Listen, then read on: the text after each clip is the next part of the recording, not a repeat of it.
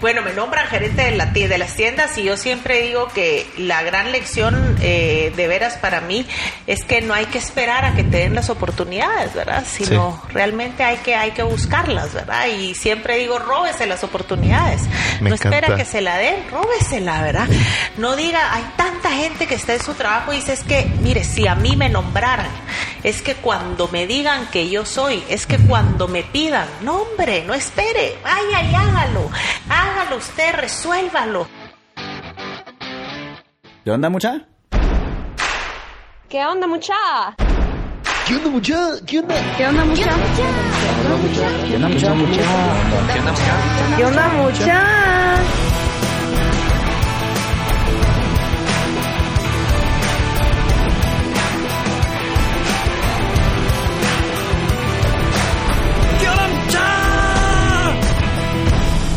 Onda muchachos? ¿Cómo están? Espero que estén muy bien. Mi nombre es Jorge Delio y suelo ser la persona que te recuerda que aún no sos ni la mitad de lo que vas a llegar a ser. Así que bienvenido una vez más a ¿Qué onda mucha podcast? Comenzamos.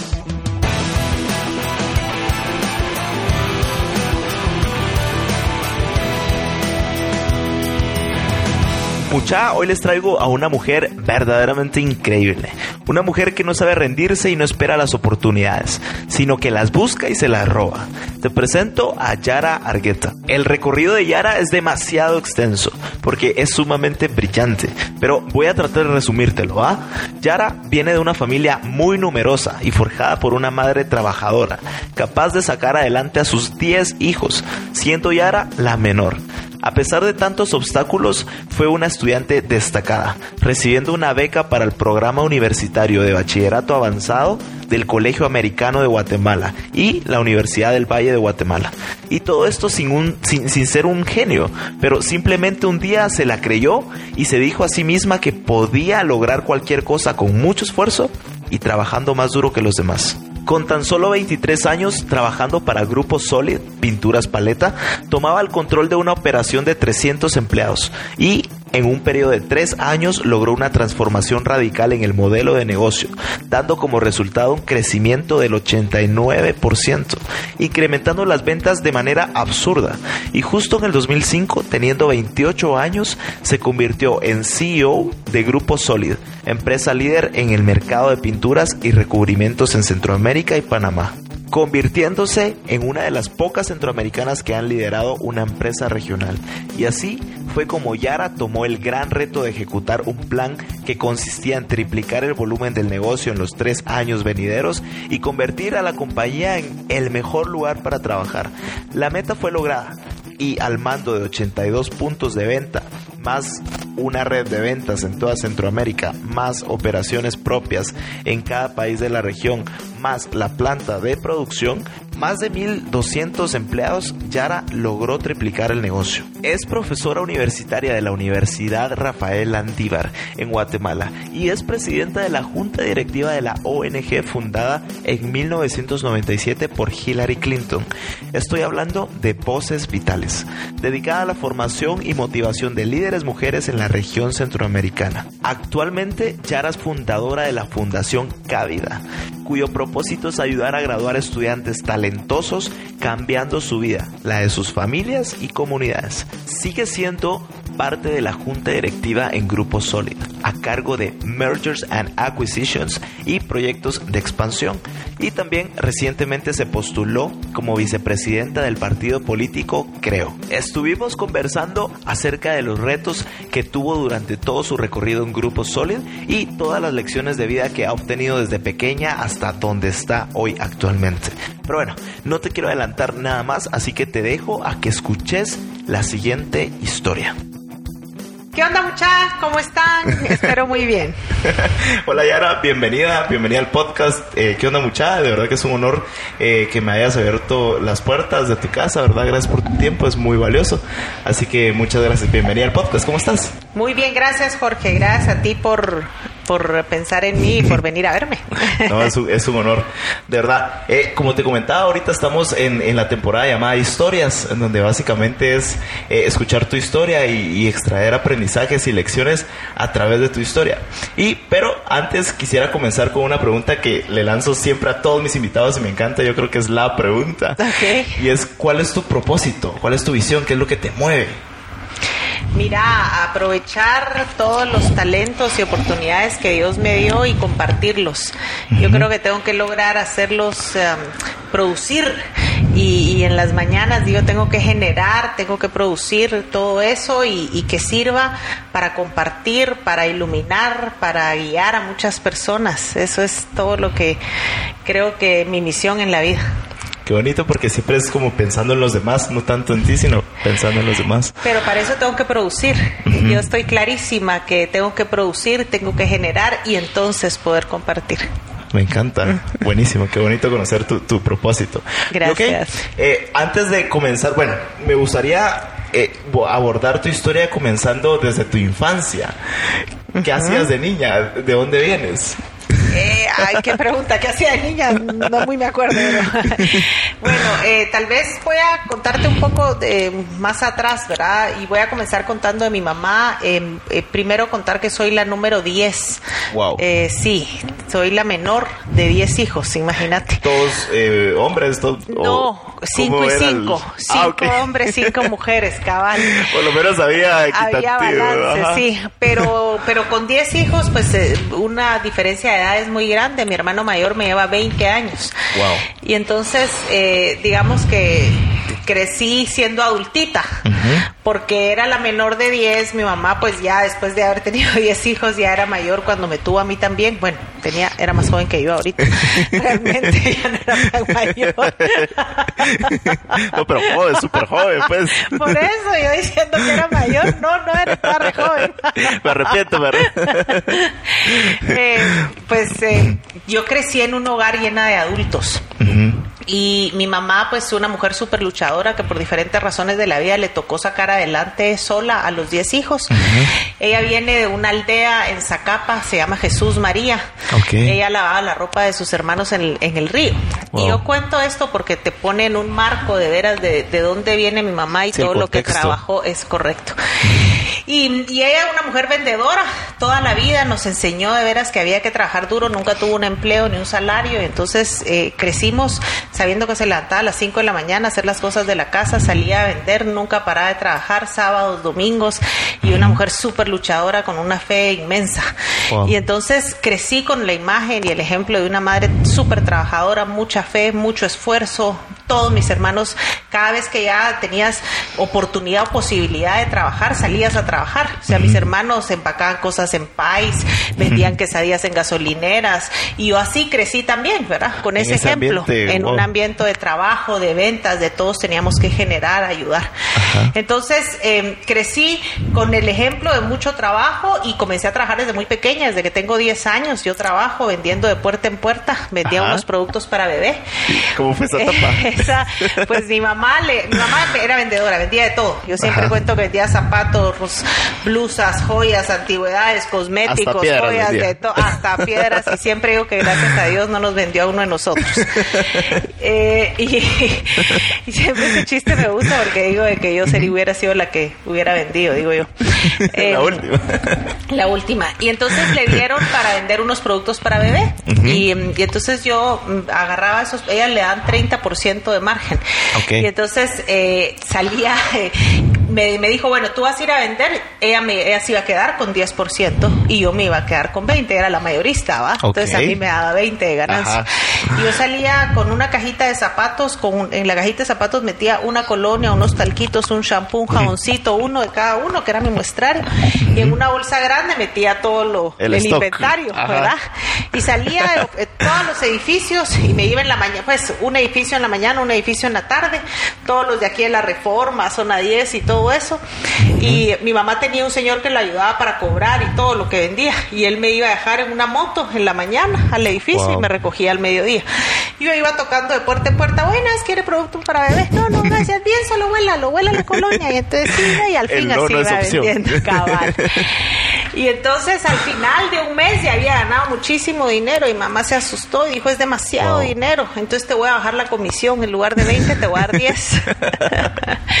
y es mi gran experiencia, Ajá. mi primer gran experiencia de ventas. La verdad es que antes vendía en gran el experiencia. colegio, vendía poporopos y también vendía unas estrellitas niñas de papel, eso era más joven. Pero me prohibían, llamaban, mandaban a llamar a mi mamá de que yo estaba no podía vendiendo y no se podía vender. Pero Ajá. entonces, desde pequeña, luego la adolescencia, igual trabajaba. eh, vendiendo entradas de conciertos, trabajaba mercaderista, fui mercaderista en los ¿Hay cuántos supermercados. años? Siempre súper Ahí ya tenía como 13, 14, Ok. probablemente. Luego ya 16, 17, como que te ibas metiendo en las cosas, que si los conciertos, que si organización. ¿Has visto todos los patojos que andan, eh, que te pagan 100, 200 pesos por el día e ibas a hacer el trabajo. eh, y siempre metida como en la mayor cantidad de, de cosas que podía. Entonces, crecí pues eh, bien con un hogar. Lo, lo, lo que tuve tal vez específico es que sí siempre fui muy adultita. Ok. Eh, desde Muy pequeña. madura. Pues sí, quizá.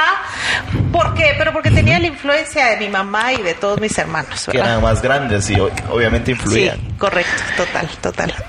Y, y digamos, de, de qué forma fuerte, fuerte influyó tu mamá en, en tu vida? Obviamente ventas, seguro. Pero tres lecciones quizás que, que no puedas olvidar que ella te dejó en tu niñez. Mm, Uy, mu- muchísimas, más que tres, pero una, la verdad, como norma absoluta, siempre Wow. la verdad.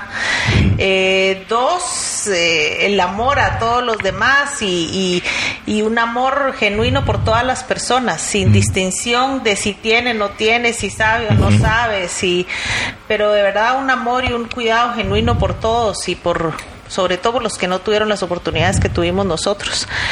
Eh, trabajo, Sí, trabajo. duro. Bueno, te voy a decir algo, una fe. La fe que yo tengo es, es por ella. Yo tengo muchísima fe y, y ella fue la que la sembró en mí. Qué bonito porque deja todo un legado, ¿no? Sí, totalmente. Siempre digo que la historia de ella es mejor que la mía. Seguro, me encanta. Ok, ¿y qué cualidades tenías que definitivamente te llevaron a, a lo que eres hoy de niña? Eh, mira, muy extrovertida, siempre muy extrovertida yo y, y, y además eh, metida, ¿verdad? Yo de veras tengo un problema, soy demasiado chute y hago- me meto donde no debo, pero, pero en el positivo, ¿verdad? O sea, yo siempre estaba, si veía que había algún, desde el colegio, pues, ¿verdad? Que un profesor, algo no estaba bien, que estaban haciendo mal con algún alumno, que yo no era la persona que solo se quedaba sentada, sino era la que alegaba, la que iba a la dirección, la que hacía bochinche, ¿verdad? Entonces, tal vez creo que siempre metiéndome en más cosas de las que me de las que necesariamente me daban. Yo siempre buscaba más cosas y me involucraba en más cosas. Eh, el liderazgo, ¿verdad? Eh, siempre buscar cómo organizar a todo el equipo desde niña, ¿verdad? A todos los, pues digo equipo ahora, ah, pero a mis compañeros. Claro, pero en ese entonces tú tomabas la batuta. Pues sí, probablemente organicémonos y vamos y hagamos esto y aquello. Eso es, es algo innato. Eh, tengo una gran capacidad de comunicación. Yo puedo comunicarme muy bien, habilidad es la palabra. Sí. Y entonces yo era maestra de ceremonias y yo eh, cantaba Daniela Romo, me acuerdo. ¿Cómo, ¿Cómo fue eso? ¿Cómo llegaste? Porque en las- estas eh, cosas que hacen para los papás, ¿verdad? Que uno hacía shows y entonces había doblaje. Yo no sé si ahora todavía harán esas cosas, pero hacíamos doblajes. Yo era. Daniela Romo, Lucerito y también, no sé. pero y te metías ahí, sabes cómo llegaste, pero ahí estabas. Ah, no, no, pues claro, como tú te, uno se, se, se proponía, ¿verdad? Ah. Y así, entonces, pero siempre a la maestra de ceremonias y la que estaba, entonces tengo una buena habilidad de comunicación, de comunicación, de manejo al público, eh, digamos que algunos le llaman también el manejo de la tarima, ¿verdad? Y yo desde pequeñita me subía a la tarima y entonces eso creo que... Sin miedo nada. Sí. No, hay miedo tenaz, siempre te da miedo, siempre te da miedo. El que te dice que no da miedo no es cierto, siempre le da miedo a uno. Lo que pasa es que aprendes a manejarlo y aprendes a, a, a manejar al público, ¿verdad? Ok. Sí. ujú. Me gusta. ¿Alguna anécdota que, que recuerdes en esos momentos de tu infancia cuando salías a vender a la calle? No sé, con algún cliente difícil o con alguien que te haya cerrado la puerta. Ay, híjole, fíjate que no negativa, te diría. eh, dos cosas vienen a mi mente. Uno, que la forma de engatusar a la gente era huela a la colonia. Ah. Por alguna razón huela a la colonia. Y Ajá. eh, yo sabía que ese era el clic. gancho. El gancho era que la olieran porque la olían y te sentían el olorcito a bebé. Y entonces cuando me decían, no, gracias, sacaba un jaboncito. Y le decía, mira, el jaboncito vale unos 75. Y entonces creo que decía, "Ala, le voy a comprar el jaboncito. Eh, luego, bueno, ahorita decía otra. Que entonces como iba también, mis hermanas, eh, dos, mis dos hermanas arriba de mí, dijeron, ay, no mamá, nosotros también queremos salir a vender y no sé qué. Entonces mi mamá, mira, que no seas así, dal- dales el edificio que te toca mañana, dáselos a ellas. Porque yo tenía mis edificios Ah, ya, ya clientes, inventariados. ¿verdad? Cual me tocaba, tenía mi plan. Yo sabía qué edificio tocaba el día siguiente. Entonces, dejarlas ir. Y yo, no, mamá, que es injusto, dejarlas, no seas mala, que hay que compartir, que salgan ellas a ver ese edificio. Va, pues que vaya. Y regresaron y solo les dieron un jabón. Ah, un la- jabón. O sea, fue un desperdicio de edificio. No era el edificio, eras tú. Era, era la vendedora. Cabal, desperdiciaron el edificio porque ellas no insistían. Ajá. El arte estaba en huélalo, huélalo. Había que encontrar qué era eso que hacía que la gente le moviera el corazón, le, le diera ternura, que me vieran. Muchas veces no me abrían la puerta, pero el huélalo abrían la puerta y entonces, aunque sea el jaboncito, les vendía. El secreto es el olorcito. Sí. Esa es buena frase. me gusta. Ok, me gustaría ahorita, bueno, alguna frase que, que te hayan dicho en tu infancia, tu mamá o no sé, que, que haya marcado tu vida. ¿Alguna frase o lección? Ah, Te voy a decir lo que viene a mi mente, no creo que necesariamente sea la más trascendental, pero cosas, es que mi mamá es súper de frases que decía su Me la papá. imagino. Y entonces siempre decía papá Juan, decía. Y, pero la que vino ahorita a mi mente fue ruin el que por ruin se tiene. Ok.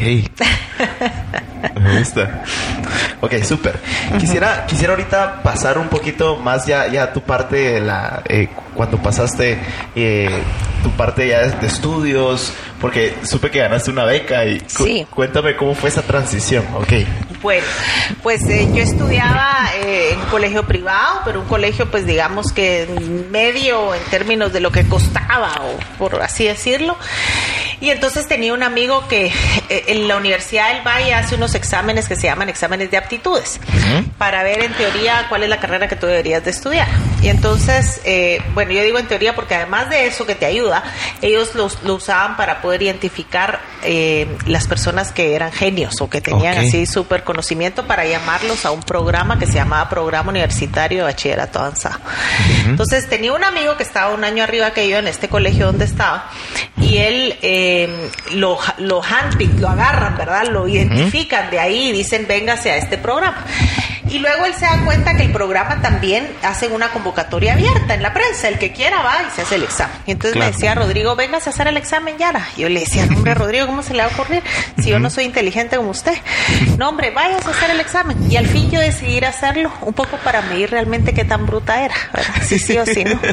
Pero ¿cómo es eso que a veces uno mismo se mata, no? Totalmente. Y yo decía, no, de plano yo no, yo no, porque yo era pro- estudiante promedio en el colegio, pues, o sea, no era ni la más inteligente ni la peor, ¿va? Porque ser la más inteligente, digamos, o el número uno a ser loser, ¿va? Un bullying igual. Ajá, y además ser el, el más bruto tampoco, ¿va? Entonces, Ajá, como en que medio, en ahí, medio, ahí pasando muy cool, ¿va? Entonces yo decía, de plano no. Ajá. Me fui a hacer el examen y éramos 600 aplicantes, 30 elegidos. ¿Y cuál fue mi sorpresa? Que fui una de las elegidas. Wow. Y eso me cambió la vida completamente, porque eh, una de las cosas tal vez más relevantes es que me rodeó de un grupo de estudiantes que todos eran súper inteligentes o que tenían algunas habilidades adicionales. A mí no me eligieron por inteligente, sino seguro porque mi reacción y mi entrevista fue buena y mi, mi ensayo y esas cosas, ¿verdad? Pero porque yo dieron para la algo, vieron seguro. en mí, correcto. Y entonces, pero estaba rodeada de gente que tenía muchísimas capacidades y algo de verdad, que entonces como no quería ser la última, porque, ¿verdad? Entonces comencé a estudiar y a dedicarme mucho. ¿Y cuál fue mi sorpresa? Que en medio de todos esos genios me gradué número 5. Wow. Entonces yo dije, se puede ser, puedo ser buena, ¿verdad? Puedo ser de las mejores y me di cuenta que era bueno. Y estar rodeada de todo ese grupo de gente buena me subió el nivel y me, me llevó a otra a otro nivel que ya no era ser cool, mediocre, ¿verdad? Porque uno cree a veces que ser mediocre es ser cool. Sí, muchas y veces. lo que pasa es que en la vida no llegas a ningún lado. Y ese cool, ¿verdad? Después te pasa unas facturas grandes. Entonces, eh, haberme rodeado, la- e- ese programa me permitió rodearme de gente buena y, y me enseñó además que yo podía ser buena. Y, eh, y luego de eso, entonces, yo antes de eso, mi sueño era estudiar mercadeo. eh, bueno, quería estudiar un secretariado y luego mercadeo y pues trabajar en algo de publicidad. Ok. Pero ahí, eh, pues me enseñaron mate y me dijeron, no, hombre, ingeniería. Y si puedes, ¿verdad? Claro que puedo. Y entonces Pero es que cambié. qué bonito porque ese contexto, cómo te eleva la barra, ¿no? Exactamente. Yo siempre digo, mira, de las grandes cosas que influyeron en mi vida y en lo que gracias a Dios he tenido la oportunidad de alcanzar es la gente y el grupo de amigos que, que he tenido. Comenzando desde ese momento, cuando, bueno, pues no, antes tenía también súper amigos en el colegio anterior, pero digamos que lo, especi- lo especial de este programa era que eran 30 que tenían habilidades y capacidades eh, De lo diferentes o fuera de lo común. Y luego eso, cuando entro a la universidad, tuve la bendición de rodearme de un grupo de amigos también de altísimo nivel. Y entonces todos estudiábamos, trabajábamos, eh, éramos los mejores, eh, parrandeábamos, eran los que más parrandeábamos eh, y, y éramos súper exigentes con nosotros mismos. Entonces, yo recuerdo muy bien en la U muchas veces, yo siempre trabajé los primeros años en ventas, luego ya trabajé en, en trabajos pues eh, que, que tenían un horario fijo, Sí. eh, ya en instituciones específicas y a veces ya cansadísima, le decía mucha, no puedo más y todos así como, ajá, como trabajás, ¿verdad? Pero era irónico porque todos trabajábamos. Y entonces era un tema de mano, seguí pues y déjate o sea, estar todos estamos en lo quejando. mismo. Así es, y, y dale, ¿verdad?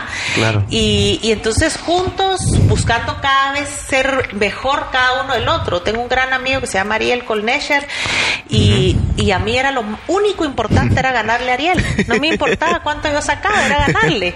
Y Ariel es brillante. Entonces eh, Claro. estudiábamos con un grupo de amigos todas las noches y Ariel se iba a dormir a las 12 de la noche y yo me quedaba hasta las 2 porque tenía que ganarle Wow. a Ariel, ¿me entendés? Y, y le gané a Ariel.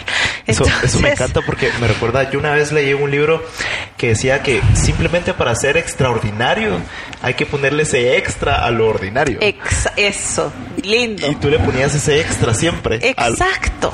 Qué bonito. Cabal, no necesitaba ser yo brillante, solo con que diera un poquito más. Un poquito y, más. y mira, si te das cuenta, en la vida en general, en los trabajos, en la universidad, si tú das un pedazo más, ese pedazo más te va a hacer la diferencia, ¿verdad? Sí. Sí. Así que eh, rodearme de ellos me llevó a otro nivel y, y bueno, y, y eso ya me fue como definiendo hacia adelante, ¿verdad? Ok. Y- bueno, ok. Y terminaste, te graduaste ahí y luego ¿qué pasó? Entonces eh, dije, bueno, ya, yo trabajaba en, en- de hecho, y, y, pues no irónicamente, pero mientras estaba en la U trabajaba en la Asociación de Publicistas de Guatemala. Ok. Y, O sea, sí, como que sí lograste eso que sí querías desde un inicio, trabajar en publicidad. No, pero ese no era mi objetivo, era porque era un trabajo que me permitía trabajar y estudiar. Ah, ok. Pero ya en cuarto año de la U dije, ya tengo que buscar un trabajo que, que sea de mi carrera. Y vi en la prensa que eh, una empresa local, el Grupo Soli, se había aliado con PriceMart y que iban a abrir unas tiendas. Y dije, ahí podría ser nice trabajar. Entonces fui Ajá. a pedir trabajo.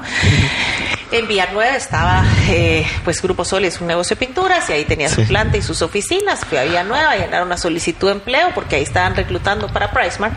Me entrevistaron la gente de PriceMart y me dijeron que no me podían dar el trabajo porque eh, yo me tenía que ir a las 5 a la U y aquí había que trabajar hasta las 10 de la noche, pues, ¿verdad? Era, Wow, era diferentes horarios. exigente. Entonces, no, ¿verdad? No podía, pero la persona de recursos humanos eh, le pareció que yo podía ser una buena candidata para ser asistente del presidente. Wow. Y entonces me entrevistó el presidente de Solid, no le no me contrató porque dijo que ah, que era se me miraba como muy rebelde creo que dijo y que de plano no no iba a querer no iba a aguantar y pero seis meses más tarde me volvieron a llamar el presidente tenía tres asistentes. Una que era la asistente inteligente, digamos, la que veía presupuestos y lo ayudaba a manejar la empresa. Otra que era quien le apoyaba en los temas más secretariales, hacer las cartas, las citas, las llamadas, que era un montón lo que se trabajaba en eso. Y la otra, digo yo, la patoja chispuda con moto. Esa tenía que entrar con ella a las reuniones, ver que hubiera café, galletas, comprar los regalos, eh, tomar nota, minuta de La toda la reunión. Había que hacerle todo un poco. Y entonces entré como una de las tres asistentes de él. Eh, Y un periodo, digamos, de mucho aprendizaje porque había muchas cosas las cuales yo no sabía. Y recuerdo que entraba a las reuniones, la mitad de las palabras no las entendía, ¿verdad? Si decían cartera, yo decía, parece que es mi bolsa, eh, pero es cuenta por cobrar, la forma en la que se llama la cuenta por cobrar. ¿verdad? O decían cuál era el punto de equilibrio, o hablaban de capital de trabajo, un montón de términos que yo no los conocía. Claro. Y siempre los anotaba en un papelito. En la tarde iba a la U, iba a buscar a profesores que me explicaran qué era cada uno de los términos para ir aprendiendo. Pero esa curiosidad es súper valiosa.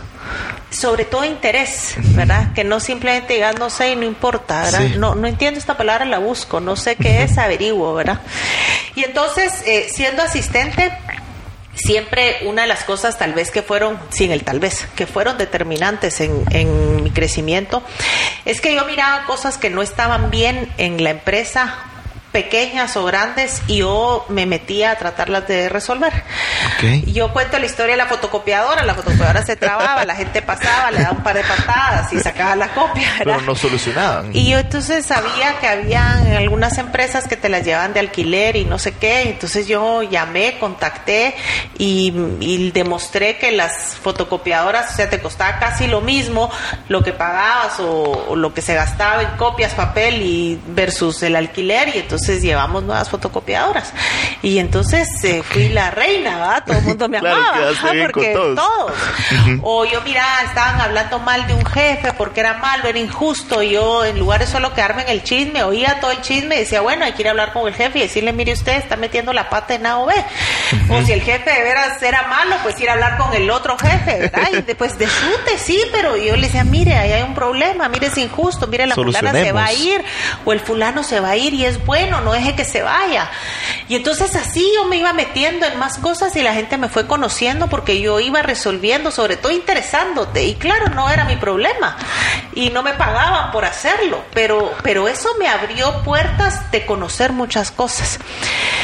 Y entonces, eh, luego... em, Estando, pues yo trabajé dos años como asistente. Bueno, en ese tiempo los asistentes cambiaron, los que eran en ese los momento, en el inteligentes. interim, perdón, Ajá. en, el interim estudia, ¿todavía seguías estudiando? ¿Qué Estaba año en la? U, ajá, cuarto y quinto. Ok, Ajá, cuarto y duro quinto porque de la U. proyectos finales y de todo. Así mero, y trabajar y no dormir y todo, o sea, y además salir desde Villanueva para la Landívar, ¿verdad?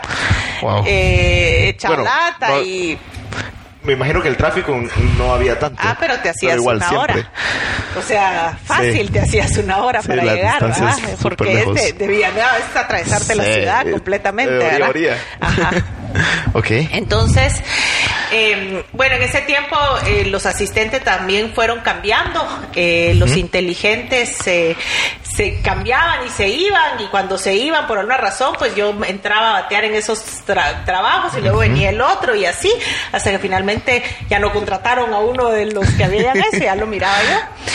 Y estando en esa posición, el director de las tiendas Paleta se retira en, a media temporada alta. El negocio de Grupo Soli son pinturas La Paleta, pinturas Corona, Saitec y otras marcas. Eh, y entonces el, el director de las tiendas se va en noviembre, que es donde más ventas hay, y no tenía un reemplazo. Dicen, ¿qué hacemos? ¿Verdad? Porque Claro. las tiendas son, eran en ese entonces 50 tiendas, tenían jefes de tienda, gerentes de tienda, luego gerentes de distrito, y esos le reportaban a un gerente que era el link con la planta, las oficinas, todo. Entonces dicen, ¿qué hacemos? Y dicen, miren, pongamos a alguien a quien los gerentes de distrito puedan llamar y que le resuelva cosas dentro de la empresa. Y me dijeron, mire, usted nos una mano, ¿ah? Y entonces yo, eh, pues sí, va, démosle. Yo, claro. Pero yo siempre. siempre, eh, entonces me dicen, mire, usted nos ayuda a hacer el link entre, entre las tiendas y, y yo no pregunté cuánto me van a pagar, que me van a... No, démosle, sí, ¿verdad? Yo lo hago. Y en lugar de solo quedarme esperando a que la gente llamara, yo agarré mi carro y le fui a dar la vuelta a todas las tiendas. En una semana me subí y fui a visitar todo el país, a conocer todas las tiendas, a conocer Tienda toda la tienda. agenda y tienda por tienda, sí. Y, y entonces comencé a ver lo que la gente le hacía falta, lo que estaba mal, lo que había que resolver y entonces de veras me metía eh, con todos, pues, ¿verdad? Que de todos los temas, por ejemplo, siempre cuento, de repente miraba que había gente que de plano estaba robando, gente que había que cambiar, tiendas que estaban súper desordenadas y descuidadas. ¿Qué y decía yo, ah, bueno, muchachos, hay que cambiarlo, arreglarlo. Bueno, y cuento el tema de la limpieza de las tiendas, ¿verdad? Que yo llegaba y decía, ¿por qué tienen esta tienda así desastrosa? Y me decían, es que no han mandado muebles nuevos ni cosas nuevas. Pero límpiela, mijo, ¿verdad? Lávenla, lavemos este piso, lavemos este mueble. No, es que no sale. ¿Cómo que no sale? Tráigame un estropajo, palangana y Y me tiraba al piso a lavar el Wow. piso, a lavar el mueble, enseñarles. Y, y les dejaba el cuadrito lavado y blanco el piso. Y le decía, ya vio cómo sí se puede lavar. Y me tiraba al piso a lavar los pisos porque mi mamá me enseñó a lavar baños. Mi mamá me enseñó, o sea, en mi casa teníamos que lavar los baños, lavar nuestra ropa. Eh, no había quien ayudar en la casa porque decía mi Sí. mamá que era una vergüenza que con cinco mujeres eh, tuviéramos a alguien más, ¿verdad? Entonces teníamos nosotros que hacerlo todo y cuidadito y un baño mal lavado. Mamá te echaba. Bueno, cuando la, hay una vez que, que no lavamos el baño, ella llegó, lo lavó, le echó llave y no nos dejó usarlo por un mes. Así que nos tuvimos que bañar en la pila todo ese mes para aprender eh, a lavar el baño. Pero Ah. qué poderosa selección. O sea, Pues sí, total. a- viendo hacia atrás en eh, retrospectiva, lo valioso y, y lo grande que el impacto que tuvo. Y la fregada nos dejaba una, el balde de agua serenada para que nos bañáramos con agua serenada, Uy. más fría. Pero si era temprano. Ajá, sí, claro, ni modo, ¿y a qué horas? Entonces, Ajá. serenada en la mañanita, había que bañarse como a las 5 de la mañana porque íbamos al A colegio. Entonces, eh, bueno, te decía que les enseñé, así como mamá me enseñó a lavar los pisos, a lavar las cosas, y, y la gente decía, puchicas, ¿verdad? Ajá, Esta. Viene a trabajar, no, de plano, sí, ingeniera, perdone, vamos a lavarlo y vamos a arreglarlo, y... y Sí. entonces, poco a poco yo me fui metiendo en tantas cosas de las tiendas, como en noviembre es que se va esta persona y me dicen que los apoye y en enero me nombran gerente general de las tiendas Paleta. Wow. Yo ahí tenía 23 años nada más. Y, 23 mm, años. 23 años, imagínate. Y eran Allá- allá 50 habías- ya te tiendas. habías graduado, creo. Ahí ya me había graduado, sí. Ok. Recién saliste al horno, sí, ya con un montón de ajá. experiencia. Cabal, ya me acababa de graduar realmente. Y entonces, eh, bueno, había terminado la U, creo que no me había graduado como tal. Eh, y entonces, eh, bueno, me nombran gerente de, la, de las tiendas y yo siempre digo que la gran lección eh, de veras para mí es que no hay que esperar a que te den las oportunidades, ¿verdad? Sino realmente hay que, hay que buscarlas, ¿verdad? Y siempre digo, róbese las oportunidades. Me no espera que se la den, róbesela, ¿verdad? No diga, hay tanta gente que está en su trabajo y dice, es que, mire, si a mí me nombraran, es que cuando me digan que yo soy, es que cuando me pidan, no hombre, no espere, vaya y hágalo, hágalo usted, resuélvalo, aduéñese del puesto, róbese el puesto, ¿verdad? Accionar. Sí, y entonces que luego todo lo demás va a venir por añadidura. Y, y así pues gracias a Dios me pasó a mí. Me encanta. Ok, y cuando te dieron ese puesto, ¿cuál fue el, el mayor reto? Porque imagino que ya tenías mucha más gente a tu cargo. O sea, ¿y cómo fue ese reto? O sea, porque eras una de 23 años. Pero como siempre fui adultita, entonces me miraba un poco mayor y era más madura, ¿verdad? Eso sí. Olvídate con los patojos de 23 de ahora. Yo no sé cuántos tenés Sí. tú, pero...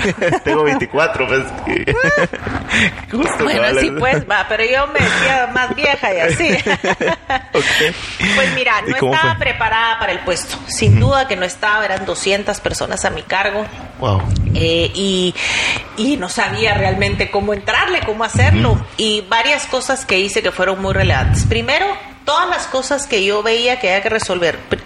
Bueno, no, lo primero era trabajar muchísimo, muchísimo. Yo em, trabajaba hasta muy tarde, me llevaba siempre trabajo a mi casa, yo trabajaba los fines de semana porque cuando cuando tenés mucha habilidad, entonces probablemente y conocimiento puedes hacer las cosas en menos tiempo, pero cuando no hay que meterle muy duro, ¿verdad? Claro. Y mucho más tiempo. Entonces, mucho trabajo y, cuando, y, y de verdad decir, bueno, que es todo lo que vamos a solucionar, hay que arreglar todos estos problemas y lo que no sabía preguntar. Yo nunca tuve temor de preguntar y que dijeran que era bruta, que, que no sabía, que de plano no podía ser jefe, preguntaba, nada perdía con preguntar y si iba a tomar una decisión le preguntaba a cuatro personas que creía que podían opinar y de las cuatro tomaba mi decisión, pero nunca dejaba de eso. preguntar. Sobre todo la gente tiene miedo, les da, les da vergüenza, van a decir Sí. que soy bruto. No, desde, No. desde el colegio, creo yo, porque de verdad la gente no levanta la mano cuando dicen alguna duda, jóvenes. O sea, Exactamente, no levanta la mano por ese temor al que dirán, creo. Así mero, así mero. Y eso es terrible. Ahorita me acordé que en la U me detestaban los maestros porque preguntaba tanto. Ya no quería que. Pero precisamente nunca me quedaba con una duda o si había alguien que me podía decir algo. Entonces, eh, y, y en eso leer libros también, ¿verdad? Muchos libros que llegaban a mí, el vendedor más grande del mundo, me recuerdo. Y me servía para decirles cosas inteligentes a la gente. El, el tema es que las personas te van a seguir, tú los vas a poder liderar en la medida en la que tú los lleves a ser mejores. Entonces, ellos para ser mejores tenían que vender más o, la- o cada uno hacer lo que le tocaba para tener mejores resultados. Entonces yo Sí. los tenía que ayudar a tener mejores resultados. ¿Cómo jodidos puedo hacer para que tengan mejores resultados? El tema de ventas era lo más relevante en las tiendas. Entonces leí el libro El vendedor más grande del mundo y entonces les hablaba del libro, ¿verdad? Y ellos decían, ah, sí pues, ¿verdad? O los ponía a leer el libro o hacía discusiones del libro o ponía videos. Eh, en aquel entonces comenzaban todos los videos de YouTube y entonces Claro, no era a- tan popular. aparecía cabal y entonces encontrabas uno y wow, ¿verdad? O un TED Talk y entonces se los ponías al principio de cada reunión y, y en la medida en la que tú le vas sumando a la gente, la gente va siendo mejor y te va siguiendo. Y entonces, cosas que hice en las tiendas, eh, siempre trabajar a la par de la gente, siempre, siempre, ¿verdad? Y era si íbamos a salir a vender, salgamos a vender juntos. Si había que eh, tomar, eh, no sé, limpieza de las tiendas, tomar los inventarios, me voy a tomar inventarios con ustedes a las tiendas. Eh, siempre trabajar a la par y que todos, yo decía siempre, nadie, nadie puede decir que trabaja más que yo. Y yo me voy a asegurar que nadie pueda decir que trabaja más que yo. Y además de nunca pedirles algo que yo no estuviera dispuesta a hacer. Entonces yo les decía hay que lavar los baños de las tiendas porque yo estaba dispuesta a lavar el baño. Eso y si les decía hay que ir a cargar camiones, mucha, una época en Navidad que las, las, la bodega no iba a trabajar ese fin de semana específico porque era su convillo, pero las tiendas les hacía falta producto. Cargaste. Y entonces les dije, mucha, denme las llaves al de operaciones y vámonos a cargar. Y fuimos a cargar camiones. Y fui a cargar camiones con ellos. Y nos pasábamos, decíamos fila india y sacábamos y cargábamos y todo el cuento. Entonces, es muy importante nunca pedirle a la gente algo más de lo que, está, lo que tú estás dispuesto a hacer. ¿Qué onda mucha? Soy yo nuevamente y en menos de un minuto regresamos con el episodio, ¿va? Pero antes quiero recomendarte algo increíble. Si estás escuchando este podcast, seguramente sos el tipo de persona que está emprendiendo, que busca nuevas formas de obtener un ingreso o simplemente quiere comenzar un proyecto nuevo. Si sos ese tipo de persona, te estoy buscando y quiero regalarte algo. El mejor curso de habla hispana sobre cómo vender en la tienda más grande del planeta, Amazon. Con más de 100 videos disponibles, este curso tiene un contenido que a mí me ha cambiado la vida. Tomar este curso me ha servido para entender todo el proceso que involucra vender productos en Amazon y tener todo el conocimiento necesario para lograrlo de una manera efectiva. Así que búscalo en curso gratis de amazon.com. Repito, curso gratis de amazon.com para que aprendas a generar ingresos pasivos a través de Amazon. Pero bueno, te das una vuelta por ahí y seguimos con el episodio. Creo que Eh, esa es, esa es la verdadera esencia de un líder como tal. Sí, eh, eh, bueno, no creo que la, la verdadera esencia de un líder es, es mejorar a tu gente. Sí, sacar Esa lo es la mejor de verdad, las personas. Y, y llevarlos a otro nivel. Y Sí. llevarlos a, a, a ese lugar donde tú sabes que pueden estar. Esa Sí. es la verdadera esencia. ¿Y cómo lo vas a hacer? Enseñándoles a trabajar, dándoles conocimiento, estando a la par de ellos, eh, motivándolos, inspirándolos, ¿verdad? Que todo ese trabajo es realmente. Sí, yo, yo creo que un líder solo, uno solo es como un trampolín para las demás personas. Y qué bonito es, es ver cuando crecen y están más arriba que uno. Qué bonito. Claro, claro, claro, sí, totalmente. Una guía. A mí me gusta más Sí. la palabra guía, ¿verdad? ok. Eh, ¿y, qué, ¿Y qué pasó? Entonces, gracias a Dios, los resultados fueron súper buenos, las ventas crecieron, las tiendas cambiaron, cambiamos la imagen de las tiendas, también hicimos cosas además de, de con el personal y el equipo, eh, la campaña publicitaria, nos arriesgamos con cosas diferentes eh, y un poco más agresivas, prom- de for- temas promocionales y las ventas crecieron, en cuatro años crecimos las ventas en 89%. Wow. Y eso fue así como súper bueno, ¿verdad? Demasiado. En el, en el de, de eso, eh, también pues de la universidad me llamaron, profesores que había tenido yo cuando estaba en la U, me llamaron para que fuera a dar clases y yo les decía a la muchacha, ¿verdad? Uno no, no tengo tiempo y me decían, mira, Ajá. nosotros, que habían sido, por cierto, de mis mejores profesores de la U, me decían, mira, ahora nosotros tampoco teníamos, pero hicimos tiempo para dar clase. Y entonces lo menos que puedes hacer tú es venir a hacer Oh. tiempo y a dar las clases. Y entonces eh, fui a la U a dar clases, daba clases de mercadeo, daba clases de administración. Era terrible porque salía día nueva tardísimo y me tocaba la clase de las siete y media después del receso. Y yo estaba saliendo tal vez a las siete, yo no sé, y llamaba a algún estudiante, tenía números de los estudiantes y les decía, no se vayan a ir porque yo voy a llegar, ¿verdad? yo voy a llegar a dar la clase. Eh, entonces, bueno, y clases en la U, también eh, luego fui directora de ingeniería industrial, eh, manejé la carrera, eso solamente por un año. Eh, tratando además pues de, de, de verdad de compartir De lo que lo que a mí me habían dado también y, y yo dije pues yo puedo apoyar también en la carrera hacer algo algo mejor verdad entonces em, bueno, ¿qué pasa después? Eh, si sigo contando en, en la parte profesional. Entonces, el presidente de la empresa, que es el dueño de la empresa, él decide que se va a retirar. Don Mike. Don Lo Mike. conocí en tu Eh, conferencia, bueno, sí. justamente. él decide que se va a retirar y que va a nombrar a tres vicepresidentes, dentro de los cuales va a elegir a quién va a ser su sucesor. Ok. El plan de él era que iba a durar a, a nombrar est- a estos tres por tres años, que iban a manejar estos tres la empresa en conjunto como un triunvirato, y después de esos tres iba a sacar uno tres años después. Entonces yo fui nombrada una de esos tres vicepresidentes, pues por el trabajo, el resultado en las tiendas.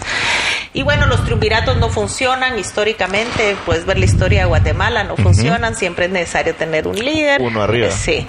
Y entonces luego yo fui nombrada a los 28 años presidente Wow. ejecutivo de Grupo Sol. Qué increíble. ¿Y qué, qué se sintió en ese momento? Uy, eso era súper difícil. Y la verdad es que te cuento que tuve mucho miedo. Y yo dije, esto podría ser el fin de mi carrera. O sea, si yo meto la pata aquí, se Adiós. acabó. Adiós. Ajá.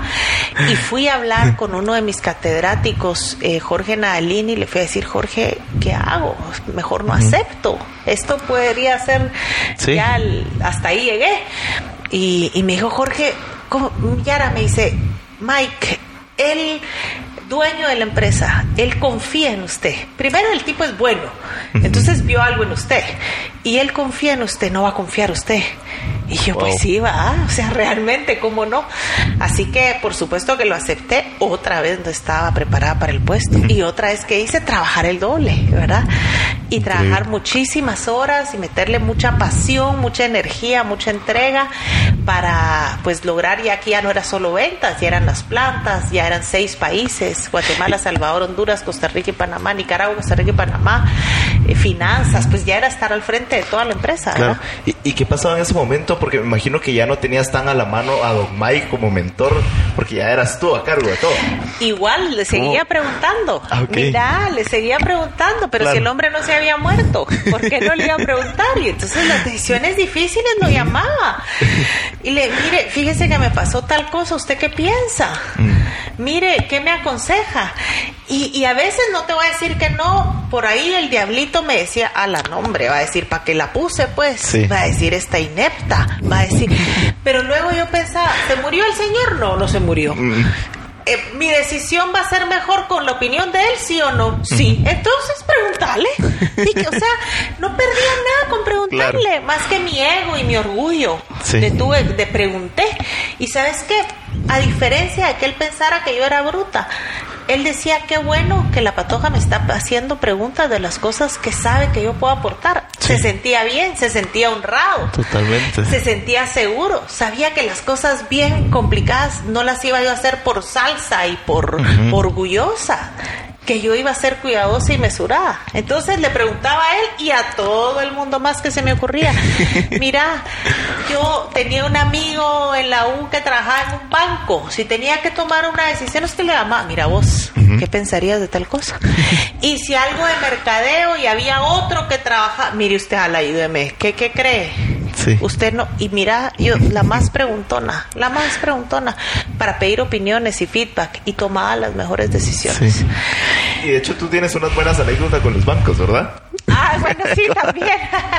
¿Cómo- ¿Cuál era tu experiencia con los bancos? Pues bueno, buenas, eh, digamos que los bancos son difíciles, ¿verdad? Sí. Sí, súper serios y, y entonces cuando, bue- bueno, yo llego como presidente tenemos una consigna y es que eh, al retirarse Mike se retira el último familiar de la empresa y entonces era como él nos entregó su empresa a todos nosotros y vamos a devolvérsela el doble del tamaño que nos la entregó. En tres años el doble del tamaño. Entonces a eso le llamábamos el sueño de la duplicación. Y yo decidí que iba a ir a hablar con todo el mundo para contarle el sueño. Y todo el mundo era proveedores, era todo nuestro personal, el 100% de nuestro personal, bancos también. Y todo el mundo contarle qué era lo que estábamos haciendo y hacia dónde íbamos. Entonces cuando decían va a venir Yara Argueta, la presidenta de Grupo Sol, y esperaban, era una vieja, ¿va? así brava. Y por ahí de repente entraba yo, ¡Hola! ya vine. Y entonces decía Jesús, ¿verdad? ¿Qué es esto? yo siempre digo que yo tuve más dificultades por la edad que por el género. Eh, y entonces, bueno, pues al final los bancos iban viendo. Tuve la bendición también de que Ariel Colnesher, el que conté que era mi gran amigo de, de la U, él entra también a trabajar a Sol y él era uno de los tres vicepresidentes. Ok. Y, y- y queda como vicepresidente conmigo, mi vicepresidente financiero. Y entonces yo era la que le metía la pasión y la energía y Ariel el que le metía los números y les da un poco de tranquilidad a los bancos. Y entonces, los, el primer año yo te- te- trabajo, yo decido que voy a verlos otra vez, ¿verdad? Pido cita con todos y dicen algo pasó, porque un banco nunca, los clientes nunca van porque sí, ¿verdad? Claro. Y dicen, ¿qué pasa? Va? La empresa va mal. Si ella viene a pedir una cita, ¿y qué si yo llegaba a contarles cómo nos había ido y el plan del siguiente año? Y entonces decían, puchicas, ah, esta Como nos viene. cuentas. Sí, cabal. Y no me lo habían pedido y no era algo que nadie hacía. Y decían, nice, ¿verdad? Y entendían y sabían dónde estábamos. Y así pasamos años, pues a los tres años después cumplimos la meta, duplicamos el negocio. Y, y bueno, me sentía la dueña del mundo. ¿verdad? Claro. y damos un brinco más que vamos a seguir creciendo. Comenzamos la construcción de una planta de pinturas y, y en eso viene la crisis y la cosa se nos puso refregada. ¿Eso? Jodidísima, 2008, 2008. La crisis del 2008 Sí. y se nos pone horrible la cosa porque habíamos crecido mucho en gastos, la inversión de la planta, las ventas bajan y es cuando pues comienzan muchas empresas a cerrar aquí puntos de venta, restaurantes y, y despidos por todos lados y y entonces me toca ir a ver a los bancos, ¿verdad? Otra, Otra vez, vez. sí.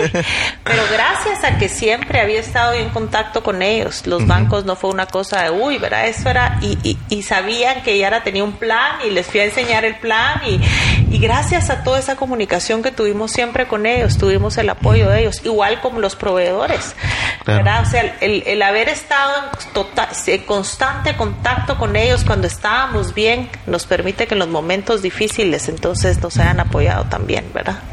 Qué increíble eso, porque es como es como toda relación. O sea, siempre Así. hay que estarla creciendo de a poquitos. Sí, totalmente. Y, y no solo, y, mira, muchas veces era así como, ¿cómo vas a ir a ver al banco?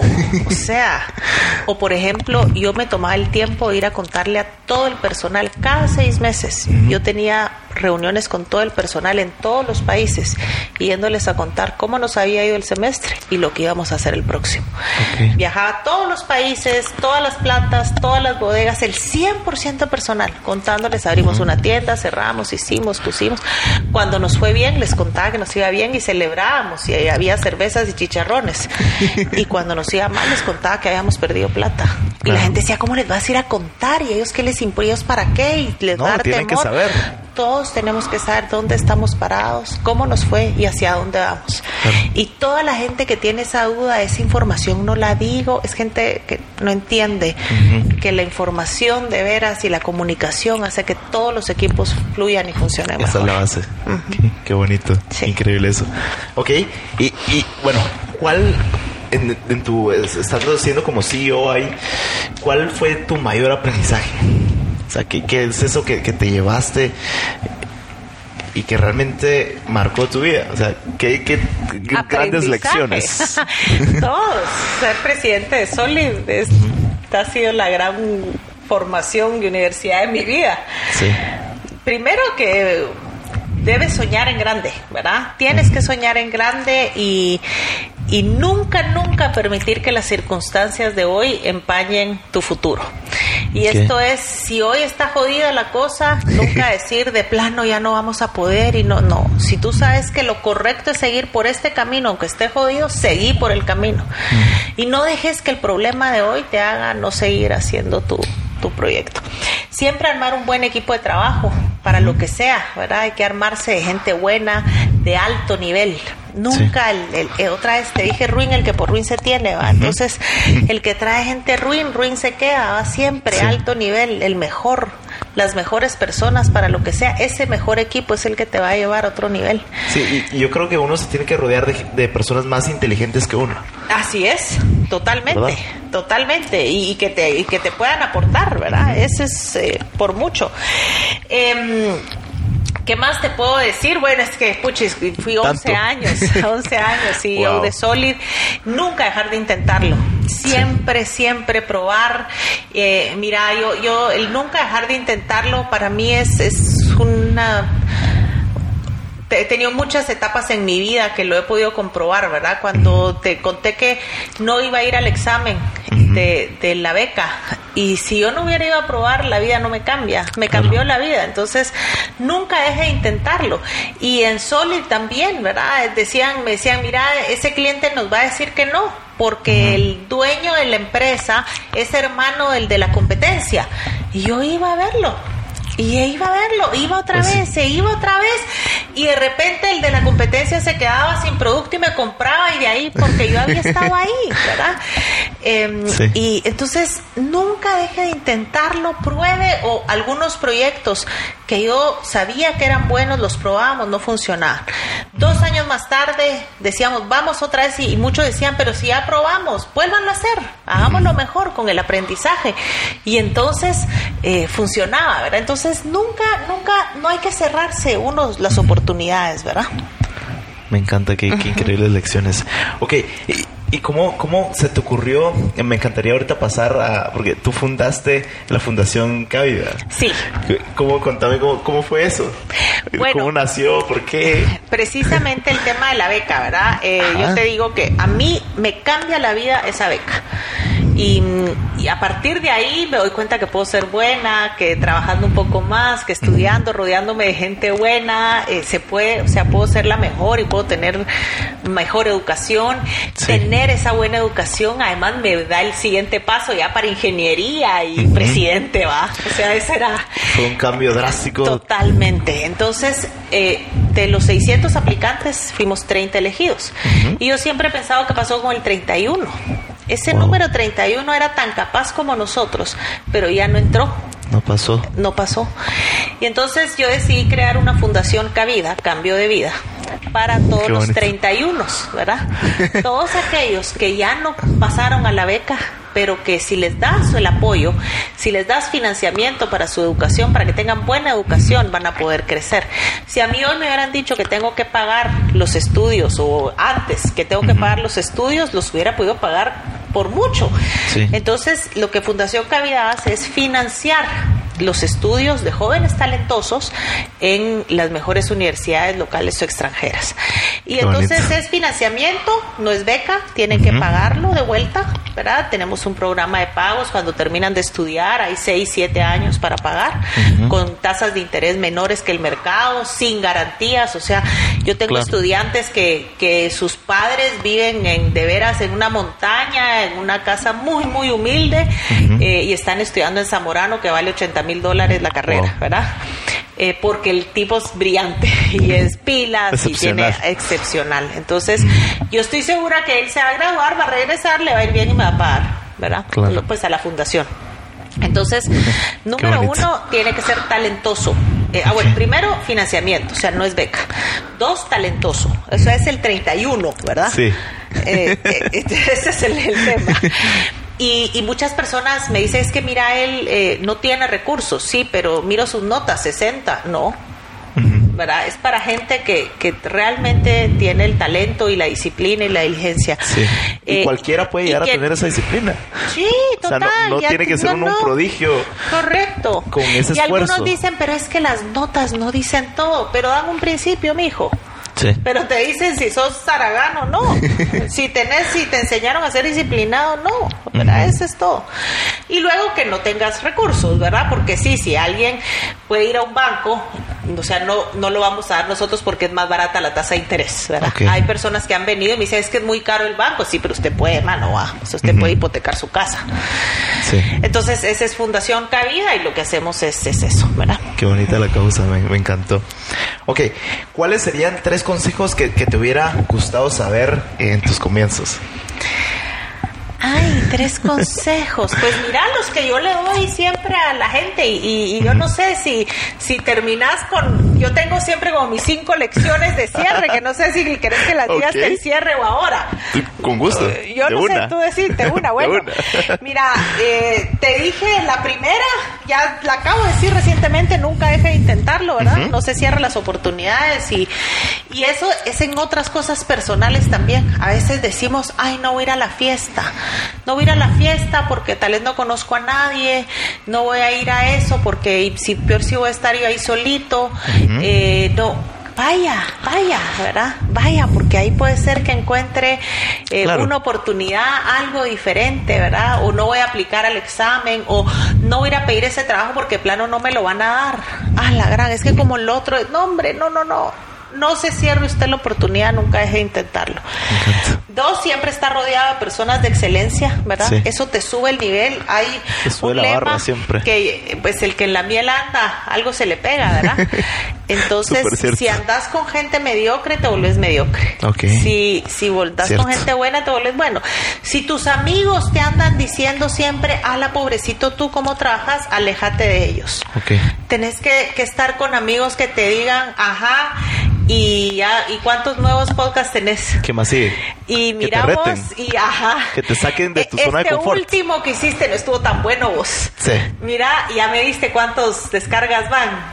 Y ahora, ¿verdad? O sea, ¿Qué más que- sigue? ah, la gran, ¿verdad? Que te lleven a otro nivel. Eh, tres, róbese las oportunidades, ¿verdad? No espera que se las den, agárrelas. Cuatro, sea usted su más duro juez. Eso Sí. es algo importante.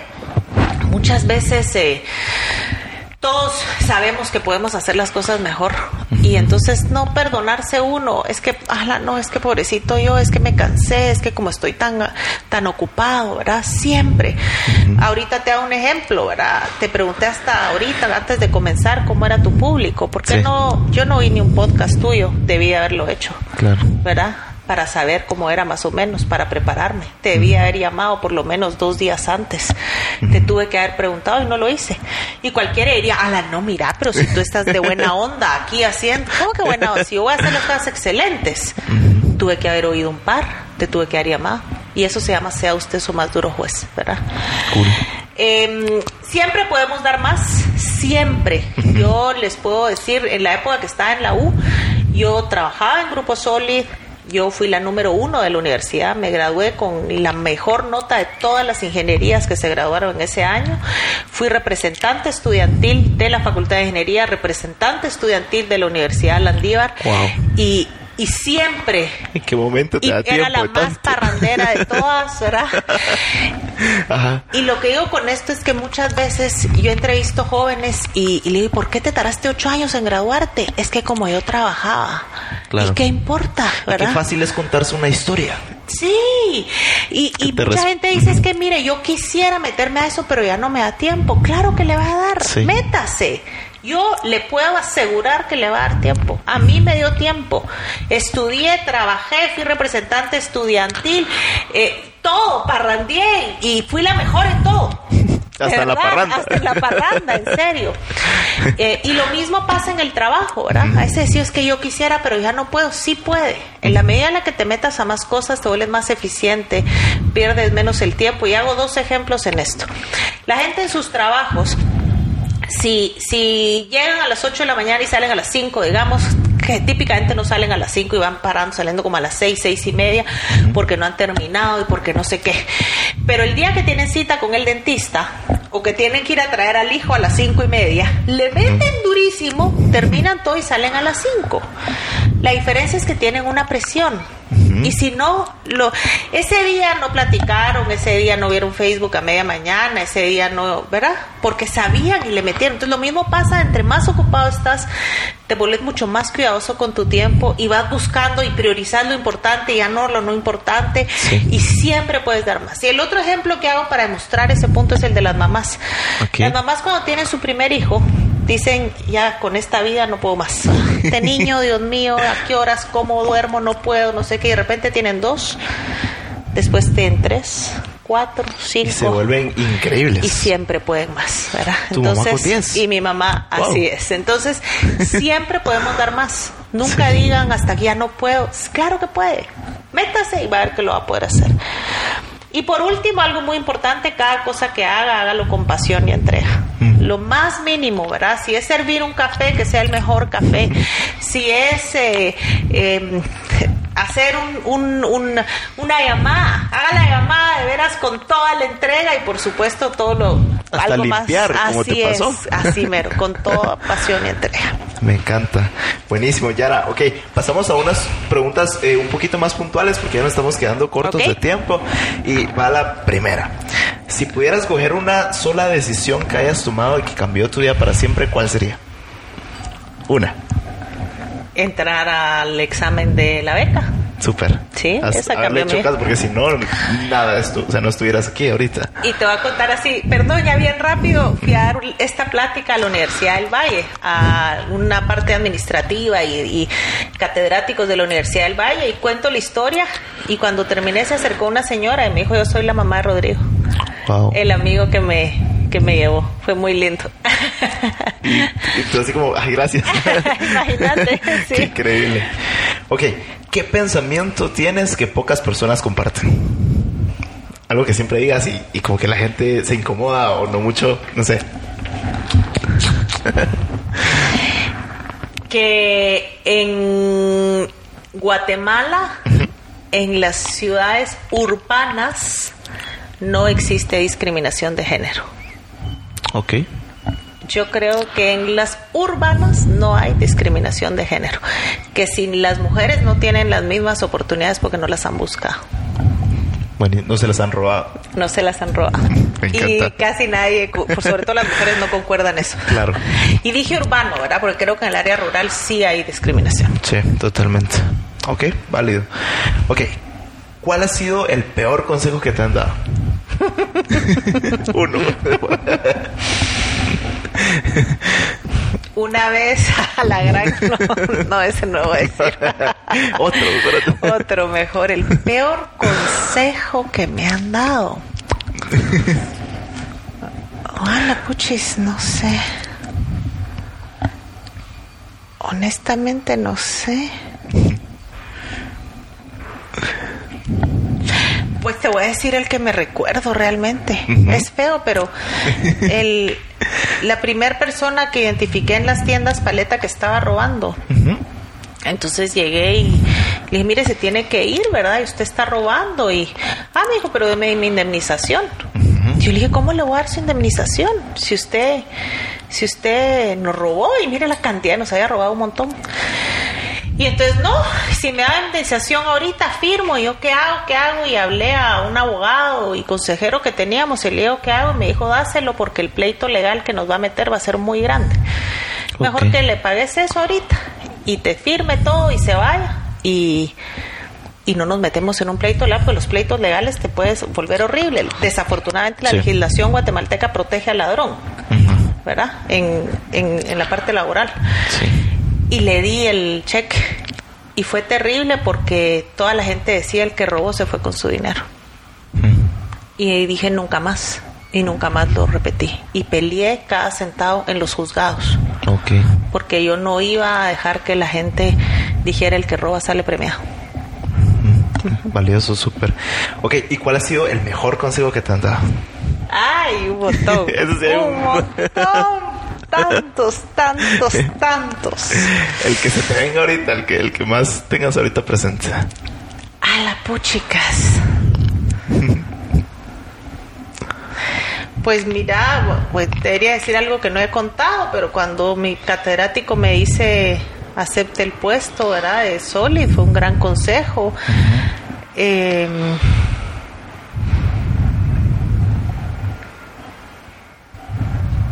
mira, Mike Ascoli, él ha sido mi mentor y me ha aconsejado en todas las cosas. Infinidad de veces. Sí, en todas las decisiones trascendentales de mi vida.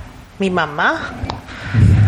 Eh, no recuerdo algo específico. A ver, déjame algo bueno, tengo que pensar. Puchicas, a todos los consejos que me han dado. pasamos a otra. Va. ¿Va? ¿Cuál es tu mayor miedo?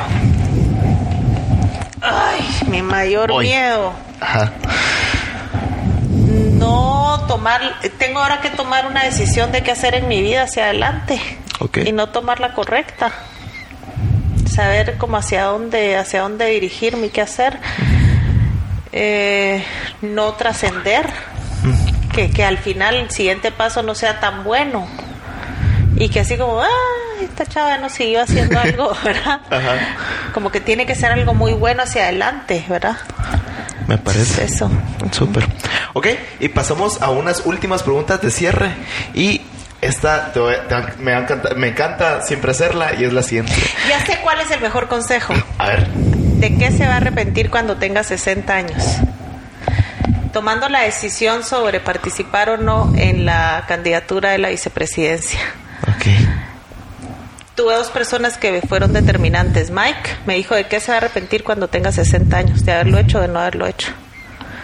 Y dije, va a ser de no haberlo hecho, ¿verdad? Porque si no, siempre va a decir que hubiera pasado. Sí. Y tal vez. Y el si hubiera es lo peor que le Sí. puede pasar a uno. Y uno de mis mejores amigos me dijo también, Juan José de Dios, me dijo, si no lo vas a hacer, tráeme algo mejor. Wow. Si no lo vas a hacer, decime qué mejor que eso vas a hacer.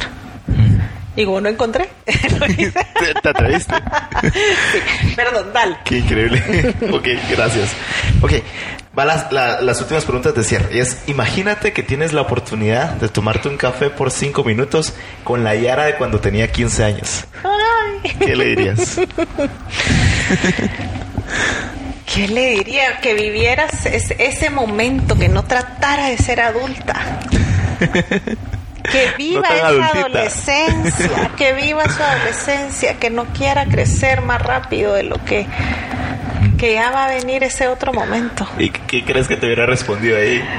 Yarita de 15 años. Rebelde. No. Ni te yo hubiera ya soy grande. Me encanta. Ok. Ok. ¿Cuál es tu rutina, Yara? ¿Cómo, ¿Cómo arranca tu día y cómo termina tu día? Bueno, felizmente puedo contar que me levanto todos los días a hacer ejercicio, eso por el último mes. Wow, pero ya es un logro. no. sí, cabal, de hecho mañana cumplo 21 días seguidos, pero es bueno. tuve una pausa, estoy esperando viendo si eso de los 21 días de veras funciona. Que es el hábito. Cabal. Pero ahora puedo felizmente decir que comienzo haciendo ejercicio todos los días, aunque sea 20 minutos, pero hago ejercicio. Eh, luego, yo tengo mi pelo, es un tema importante para mí, entonces Ajá. siempre me voy a arreglar el pelo, un día sí, un día no voy al salón a arreglar el pelo. Eh, y después trabajar, trabajar en la mañana, voy a una oficina en las mañanas eh, y luego al mediodía vuelvo a mi casa a almorzar. Tengo esa bendición de poder venir a almorzar a mi casa. Dos bonito. días a la semana almuerzo con mi mamá y mi hermana. Vienen aquí a comer, a alegar y, y comen aquí. Y luego en las tardes típicamente me quedo trabajando aquí en casa. Tengo una oficina aquí en casa o, o citas, ¿verdad? Entre en medio de todo esto pasan citas, Sí. reuniones que me tengo que ir a otro lugar.